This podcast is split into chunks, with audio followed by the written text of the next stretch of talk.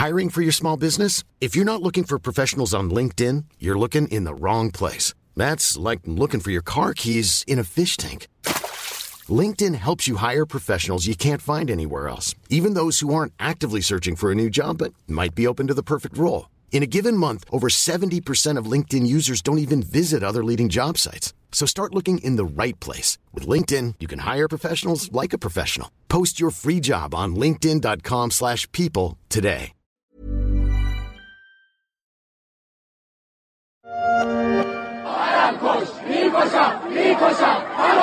Dans les rues de Téhéran, le vent de la colère ne faiblit pas. En première ligne, ces centaines d'étudiants. Leur sœur, comme ils l'appellent, c'est Massa Amini, 22 ans, originaire de la région du Kurdistan. Massa Amini, tué par la police des mœurs pour port de vêtements inappropriés. Son voile ne cachait pas assez ses cheveux. Celui qui a tué ma sœur, je le tuerai, crient les manifestants filmés par les caméras de France 24. L'exaction de trop pour un peuple qui souffle déjà des privations nées de la mise au banc des nations de l'Iran. Le régime de Téhéran fait de nouveau face à la colère de la rue, une fois de plus, une fois de trop. Je suis Pierrick Fay, vous écoutez La Story, le podcast d'actualité des échos, et aujourd'hui, on va revenir sur l'émotion suscitée en Iran par la mort d'une jeune femme, mais dont le martyr suscite l'espoir de toute une population qui veut rompre avec un régime de terreur.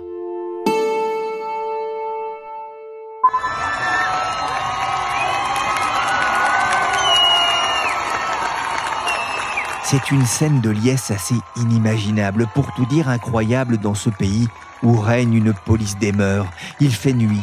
Sur une place d'une petite ville iranienne, il y a un petit feu, pas un feu de palette, plutôt une sorte de feu de camp façon scout. Sous les vivas et les applaudissements de la foule, femmes, enfants et hommes, une femme s'avance vers le feu. Elle tourne sur elle-même, virevolte, les cheveux au vent, dans une tenue blanche virginale. Dans sa main, un voile suit le mouvement. Elle le pose presque délicatement sur les flammes qui s'alimentent avant de partir en tourbillonnant comme un geste de victoire. D'autres femmes s'approchent et jettent aussi leur foulard au feu. C'est la révolte des Iraniennes. Au premier rang des hommes les encouragent. Il se passe quelque chose au pays des Mollahs un vent de liberté, mais aussi de révolte. En réaction, les autorités ont bloqué l'accès à Instagram et WhatsApp alors que les protestations s'intensifient depuis presque une semaine. Bonjour Yves Bourdillon. Bonjour. Vous êtes journaliste au service Monde des Échos. Non au foulard, non au turban, oui à la liberté et à l'égalité, c'est le cri de ralliement des manifestants à Téhéran et ailleurs. Les Iraniennes et les Iraniens sont dans la rue depuis plusieurs jours. Qu'est-ce qui a mis le feu aux poudres? Eh bien, c'est la mort à l'hôpital de Masha Amini, une jeune femme de 22 ans qui avait été arrêtée et vraisemblablement tabassée par la police des mœurs parce qu'elle ne portait pas convenablement, comme ils disent, le hijab, le voile qui doit couvrir euh, euh, le cou, les épaules, désormais les cheveux, euh, pas une seule mèche ne doit dépasser, on doit juste voir l'ovale du visage, c'est très précis. Et donc, ben, elle est morte à l'hôpital. Il est probable qu'elle avait 22 ans. Euh, elle était kurde, donc vraisemblablement sunnite, ce qui a pu jouer dans l'agressivité de la police, puisque, comme vous le savez, le régime iranien est chiite. Mais en tout cas, euh, chiite ou sunnite, tous les jeunes, euh, et surtout les jeunes femmes en première ligne, ont réagi avec beaucoup d'émotion et de colère depuis à peu près une semaine. Oui, Macha Amini, c'est un peu la martyre d'une jeunesse qui aimerait que ça change en Iran? Évidemment. C'est-à-dire que les jeunes, ils veulent à la fois pouvoir vivre, comme tous les jeunes, donc s'amuser, danser, écouter de la musique, qui est toujours euh, difficile en Iran. Euh, il y a plein d'applications plus ou moins clandestines sur comment se rencontrer, comment écouter de la musique, comment repérer même les patrouilles de la police des mœurs. Et puis ils veulent aussi travailler. Il y a un chômage très élevé, c'est-à-dire que comme toujours, il coexiste les revendications, euh, on va dire sociétales ou du moins de, sur les mœurs et les revendications, le, malaise économique et, social. Et les étudiants jouent un rôle euh, considérable. Les universités euh, bouillonnent euh, en, en, Iran. On voit les femmes étaient en première ligne, ce qui était nouveau, mais mm, elles, sont, elles ont été rejointes par les étudiants qui n'hésitent plus à aller au contact, à affronter des policiers. Les universités qui bouillonnent. Il faut préciser que en Iran, les universités sont très féminisées. Hein. Oui, en effet, ce qui est un peu un paradoxe dans un pays où, les femmes, on le voit avec euh, ces règles vestimentaires très strictes que on n'applique pas aux hommes. Enfin, juste une anecdote en 1979, Roménie avait voulu dans la pruderie imposer le port de manches longues aux hommes. Bon, cette règle a tenu trois jours. Euh, voilà, donc on voit bien. Et euh, en, tout cas, les femmes font des études supérieures et essayent d'avoir leur place dans les postes clés de l'administration, des entreprises. Donc, les universités comptent beaucoup de, femmes, mais dans un cadre où elles sont considérées quand même comme euh, quelque chose d'impur et à cacher. Enfin, les conceptions vestimentaires le reflètent. la police des mœurs euh, iraniennes est accusée d'avoir violenté Massa Amini, de l'avoir torturée. Elle dément, mais elle n'est pas crue par la rue. D'où vient cette police? Quel est son rôle dans la société iranienne? Plusieurs formes de police religieuse se sont succédées depuis euh, la révolution euh, iranienne il y a 43 ans. Et euh, on appelle ça les mutawa en, arabe, ça veut dire la, police des mœurs. Il y en a plusieurs, mais celle-là, donc, c'est, elle est reconnaissable à ces camionnettes vertes et blanches, et elle est censée assurer que les mœurs sont respectées dans la rue, mais aussi au domicile parfois. C'est-à-dire, je me souviens, quand j'avais été à Téhéran il y a trois ans, des jeunes m'avaient expliqué que quand ils faisaient la fête, ils mettaient une vigie sur le balcon qui repérait l'arrivée et puis euh, ils jetaient de l'alcool dans les WC si la police montait chez eux et ils croquaient des pastilles de menthe pour cacher la laine euh, de l'alcool. Donc euh, il s'occupe de toute euh, la vie des gens et il joue un rôle clé parce qu'il se trouve que le régime n'a finalement que ça à présenter, c'est-à-dire les, les mœurs, la vertu, et parce que sur le plan économique et social, il a un bilan désastreux, et sur le plan international, la réintégration internationale de l'Iran est, eh ben, est, toujours en panne à cause des négociations sur gelées sur le, programme nucléaire. Donc la police des mœurs, finalement, ça peut paraître dérisoire vu de Paris, mais elle est centrale dans le fonctionnement euh, du régime. Et alors, elle évolue suivant les années. Parfois, elle laisse, euh, suivant qui est au chef de l'État, elle laisse les jeunes femmes porter le voile en arrière. Euh, et puis, alors c'est une espèce de jeu un peu absurde. Elle le porte un centimètre en arrière, puis deux centimètres, sans trop se faire attraper. Et puis là, elle durcissent parce que le président Raisi a notamment pris un décret euh, en juin qui imposait un, un, port du voile beaucoup plus strict. Une pastille à l'amande pour cacher l'odeur de l'alcool à cette police des mœurs qui est aussi une police de la mode qui décide de ce que l'on a droit de porter ou pas. Elle est omniprésente et de plus en plus violente. Elle est euh, très présente et euh, plus violente depuis que effectivement l'élection du président Raisi en juin 2021 a fait prendre un virage un peu plus strict sur le plan des mœurs euh, par rapport au président Rouhani euh, précédent qui était réputé euh, plus libéral entre guillemets. Alors le libéralisme d'un président en, Iran d'abord est toujours très très très relatif. Puis de toute façon, le vrai patron du pays, c'est l'ayatollah Ali Khamenei, le guide suprême. Donc en tout état de cause, c'est toujours un cadre quand même assez strict vis-à-vis des femmes. on, les repère assez facilement Oui, ils ont des camionnettes vertes et blanches. On peut les repérer dans la rue. Cela dit, parfois ils sont en civil et ils se promènent, mais il y a les, Iraniens sont assez entraînés à, les repérer et à se. Il y a des applis euh, dédiées pour euh, se communiquer, un peu comme euh, dans d'autres pays, on repère les radars sur les routes. Bon ben là, on peut avertir les copains qu'il y a une patrouille dans, dans le quartier. Il n'y a pas que des hommes d'ailleurs dans cette police. Hein? Oui, il y a des femmes très virulentes, puisque oui, l'obscurantisme se transmet aussi par les femmes hein, euh, qui ont intégré le discours et qui euh, insultent et, et, les jeunes femmes qui ne sont pas habillées correctement selon elles. Donc il y a les deux corps les deux effectifs. Bah Yves, ces manifestations interviennent dans un pays qui souffre aussi économiquement. Les sanctions occidentales et notamment américaines ont, un impact sur le régime et sa population Évidemment, euh, depuis que Donald Trump a dénoncé unilatéralement le traité euh, dit JCPOA qui permettait un début de réintégration internationale de l'Iran en lui permettant notamment de vendre 4 millions de barils par jour de pétrole, sa seule ressource, la situation s'est nettement détériorée sur tous les plans, puisque euh, toutes les entreprises qui feraient commerce avec l'Iran savent qu'elles perdraient le marché américain. Donc il y a un peu de contrebande, mais il faut reconnaître que le pays est caractérisé par un chômage très élevé pour les jeunes, 20% officiellement, probablement le double dans beaucoup de régions. La devise nationale s'est effondrée, l'inflation est actuellement officiellement de 54% probablement plus très loin de 100%. il y a un appauvrissement général depuis, à vrai dire, assez longtemps, parce qu'il y a d'autres raisons aussi. Il y a la corruption, la gabégie, la bureaucratie. Donc, on, on a une situation très dégradée sur le plan économique et social, auquel s'est rajouté le poids des sanctions depuis quatre ans, qui fait que la population souffre.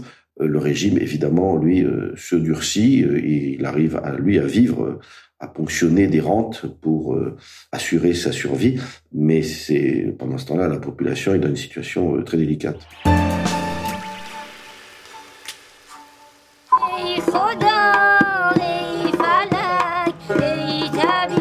Présentée et récompensée dans le monde entier, Noland Song se définit comme une ode à la liberté artistique féminine.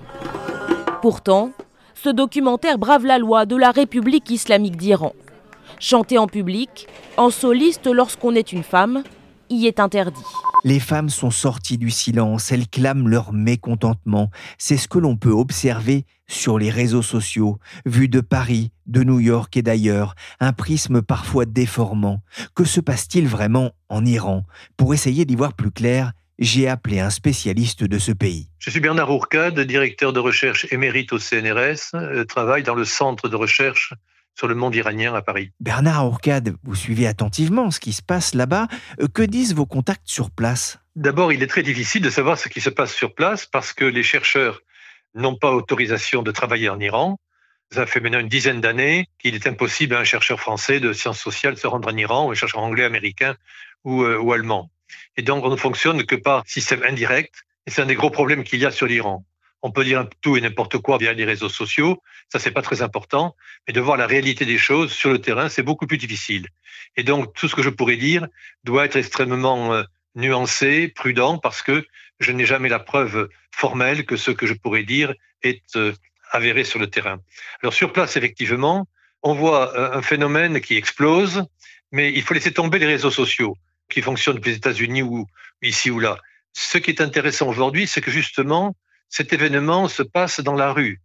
C'est une fille ordinaire qui sort du métro, se fait arrêter par la police des mœurs parce que son foulard est mal fichu et elle meurt 24 heures plus tard en prison. Donc c'est mademoiselle nobody, c'est mademoiselle n'importe qui.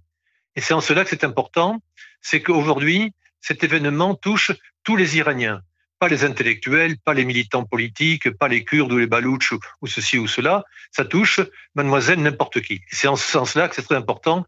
Et en Iran, les gens justement insistent sur le fait que c'est une fille normale qui a été assassinée, et ça c'est d'autant plus inadmissible qu'elle n'était pas justement une militante politique. Est-ce que vous êtes surpris par l'ampleur des manifestations? D'abord, on ne connaît pas exactement l'ampleur des manifestations. Là aussi, il faut être prudent. Ça fait des années qu'on attend, on entend chaque fois qu'il y a des émeutes en Iran, et il y en a souvent, ça y est, le régime est au bout de la course, il va tomber, c'est une évidence dans 15 jours.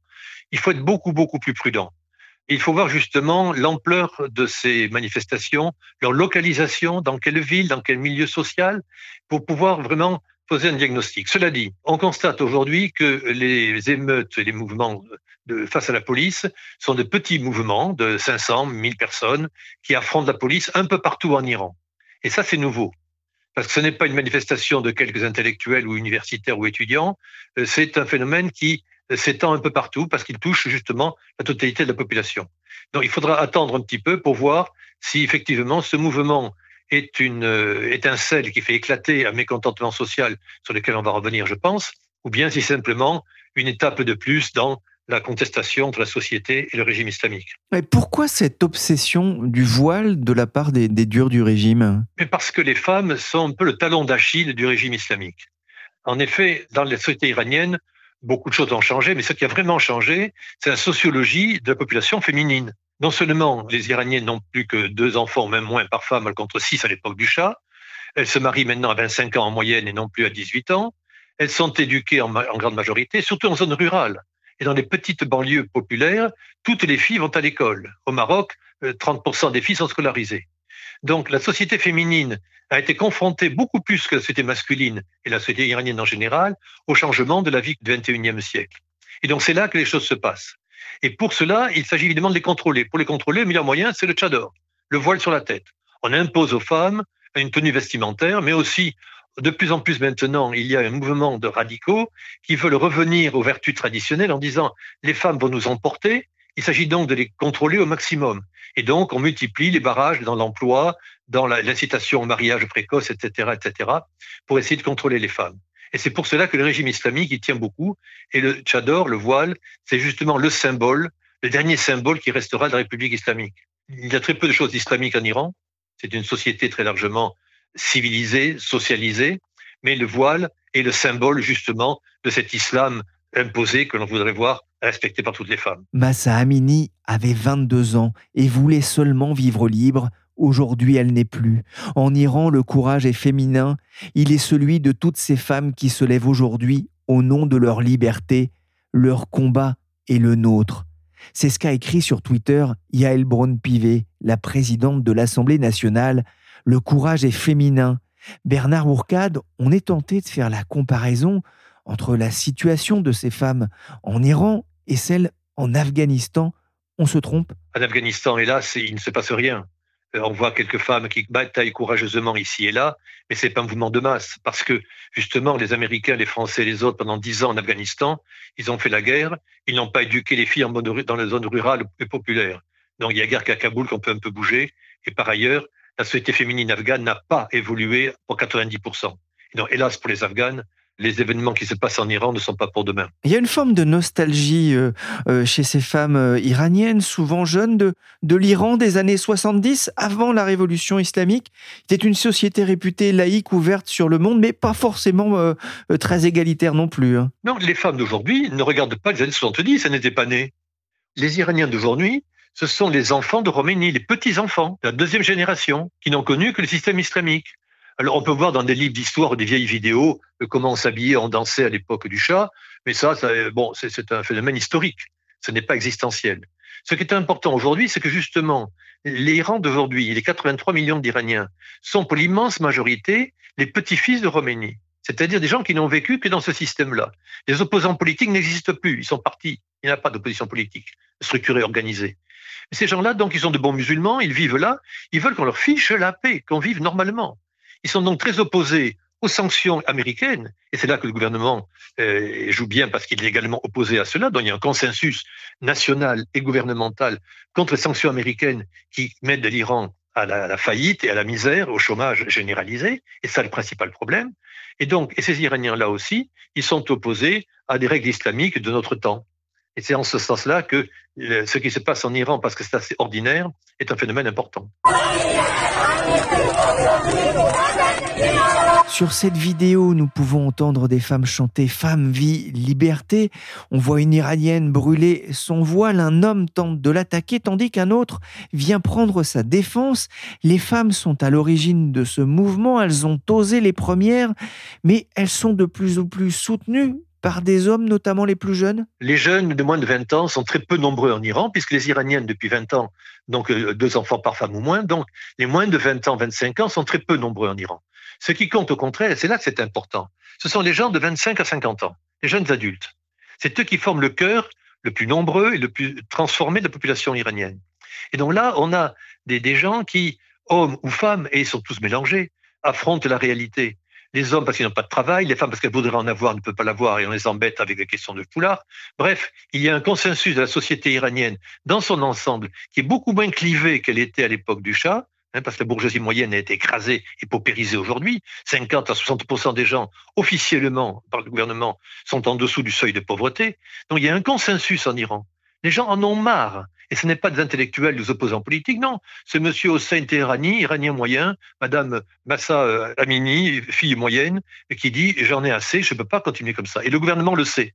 Et le gouvernement est obligé maintenant, ne peut pas réprimer. À mon avis, il ne peut pas y avoir de répression massive, type euh, Bachar el-Assad, etc. Parce que justement, en face d'eux, les policiers, on l'a vu dans les vidéos, les policiers reculent. Pourquoi? La fille qui manifeste devant, c'est la fille de son voisin. Elle connaît bien sa voisine. Sont ses propres enfants. Et donc, il y a un problème là qui fait que, à l'intérieur même du régime islamique, qui lui est très conservateur dans son totalité, il y a des réflexions internes, des divisions, et c'est ça, je crois, le point important auquel on assiste aujourd'hui. C'est pas la première fois que l'Iran se rebelle contre un régime très dur. En quoi est-ce différent aujourd'hui? Effectivement, les manifestations euh, non pas de 2009 qui était celle qui est très politique pour oui mon vote contre Ahmadinejad, etc. Mais une manifestation de 2016, 2019, 2021 qui était contre l'augmentation du prix de l'essence. C'était des manifestations genre gilet jaune, si vous voulez, spontanées, et qui concernaient tout le monde. Ce n'était pas pour la politique. Les gens, ils voulaient avoir un niveau de vie correct. Et donc, euh, c'est là ce qui est important. La nouveauté du, phénomène, c'est ce caractère ordinaire en quelque sorte.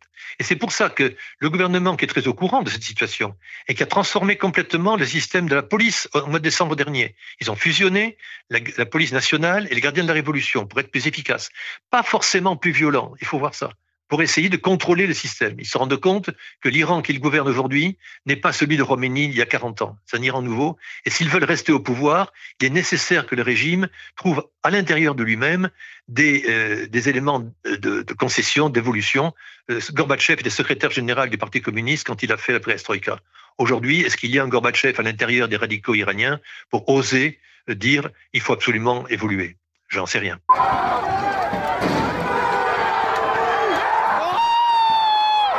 C'est une véritable scène d'émeute tweetée par une journaliste et activiste iranienne le 21 septembre.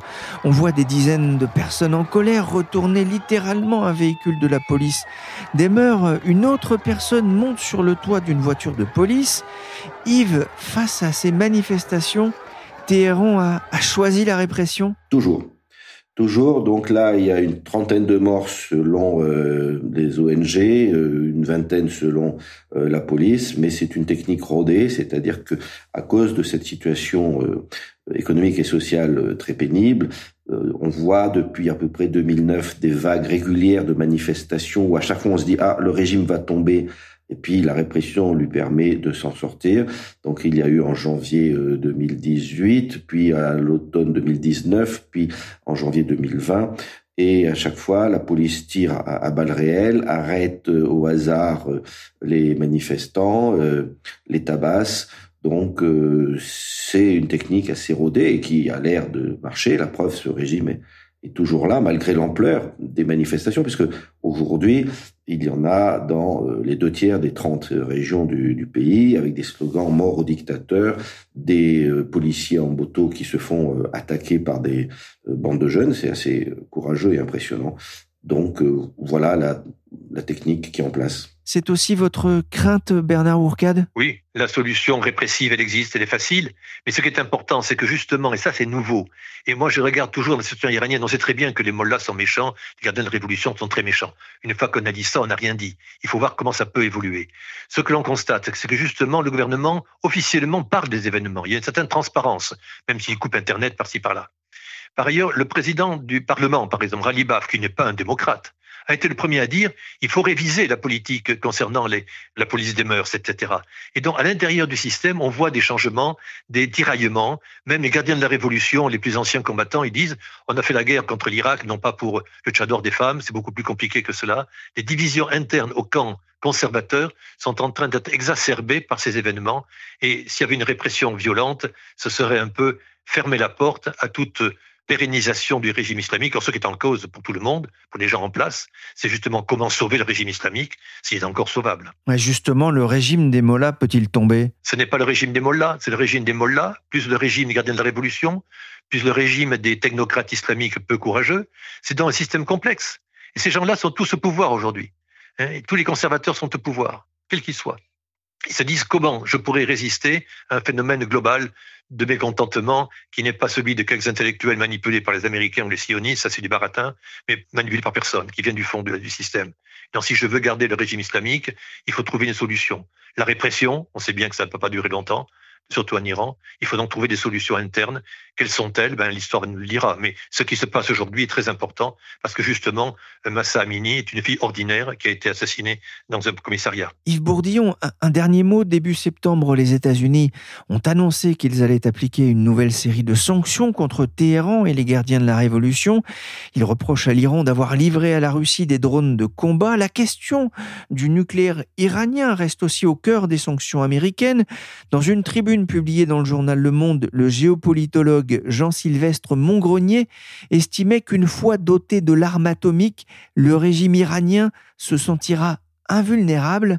Qu'en pensez-vous? Oui et non. D'abord parce que, en fait, le régime iranien a plus ou moins déjà gagné la première manche de la partie puisqu'il est euh, objectivement ce qu'on appelle un pays du seuil. C'est-à-dire qu'il a assez d'uranium enrichi pour faire une bombe et il a le savoir-faire, les savants euh, qui ont euh, mis tout ça au point. Donc il est semi-nucléaire désormais malgré les, les objections occidentales. Pour autant, il n'a pas encore la bombe et ne compte peut-être pas l'avoir parce que si il avait, avec un test, d'ailleurs le seul moyen de savoir qu'on a une bombe, c'est quand même de la faire exploser parce que on n'est jamais sûr d'avoir vraiment bien mis au point. Donc, si il assumait son statut de vraie puissance nucléaire comme le Pakistan ou la Corée du Nord, il y aurait des représailles, des sanctions et, ça serait peut-être négatif pour lui. Donc, il, va essayer de rester au bord. Euh, donc, pour autant, être invulnérable, à vrai dire, euh, et non, parce que il est menacé de l'intérieur. C'est-à-dire que Peut-être qu'il se sentira invulnérable vis-à-vis de l'extérieur, euh, que personne n'osera euh, l'attaquer. À vrai dire, à part peut-être Israël, personne n'envisage de l'attaquer. Euh, les Occidentaux sont déjà assez occupés, ne serait-ce que Ukraine. Donc, ce qui compte, la vraie menace pour le régime, c'est d'être renversé par une révolte populaire, comme on l'a cru en 2009, en 2018 et en 2019. donc, il ne sera pas du tout invulnérable pour des raisons sociales.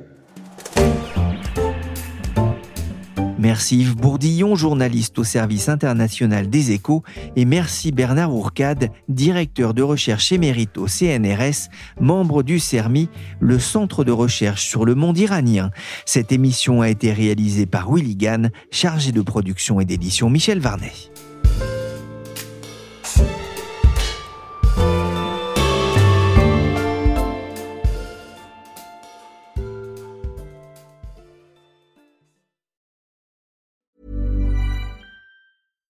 This message comes from BOF sponsor eBay. You'll know real when you get it. It'll say eBay Authenticity Guarantee. And you'll feel it. Maybe it's a head turning handbag, a watch that says it all, jewelry that makes you look like the gem, or sneakers and streetwear so fresh every step feels fly. eBay gets it. So look for the blue check mark next to that thing you love and be confident that every inch, stitch, sole, and logo is checked by experts. With eBay Authenticity Guarantee, you can trust that feeling of real is always in reach. Ensure your next purchase is the real deal. Visit eBay.com for terms.